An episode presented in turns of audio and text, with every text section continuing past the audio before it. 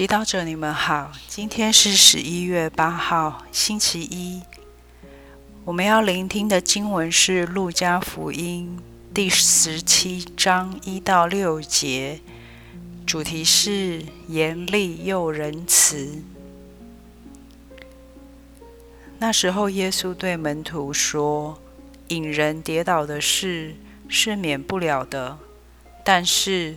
引人跌倒的人是有祸的，把一块磨石套在他的颈上，投入海中，比让他引这些小子中的一个跌倒，为他更好。你们要谨慎，如果你的兄弟犯了罪，你就得规劝他；他如果后悔了，你就得宽恕他。如果他一天七次得罪了你，而又七次转向你说“我后悔了”，你也得宽恕他。中途们向主说：“请增加我们的信德吧。”主说：“如果你们有信德像芥子那样大，即使你们给这棵桑树说：‘你连根拔出’，”移植到海中去，他也会服从你们的。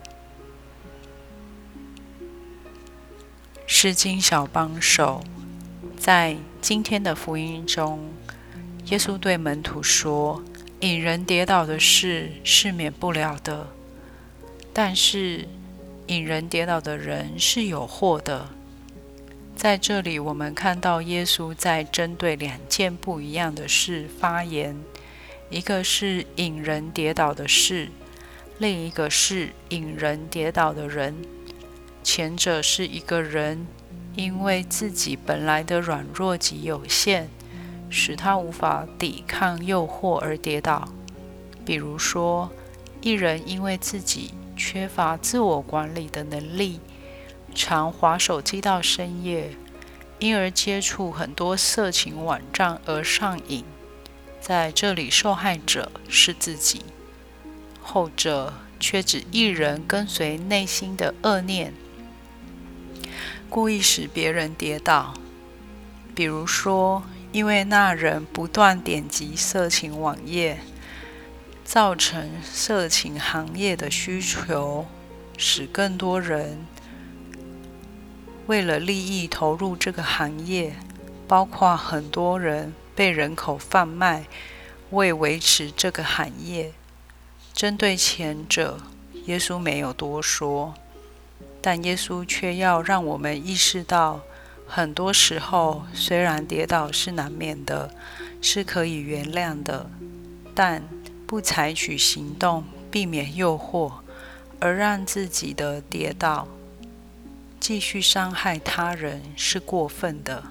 因此，耶稣严厉地说：“把一块磨石套在他的颈上，投入海中，比让他引这些小子中的一块一个跌倒，为他更好。”这是因为耶稣重视每个人的生命，他极度痛恨那让他最小一个同胞失去生命的每一件事。然而，耶稣也是怜悯的。他对我们说：“如果你的兄弟犯了罪，你就得规劝他；他如果后悔了，你就得宽恕他。”耶稣的爱又是严厉又是仁慈。与其惩罚罪人，耶稣更希望他们能悔改。在你今天给出去的爱中，是否？平衡严厉和仁慈两方面呢？品尝圣言。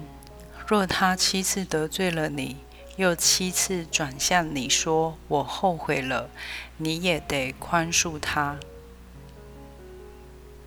活出圣言。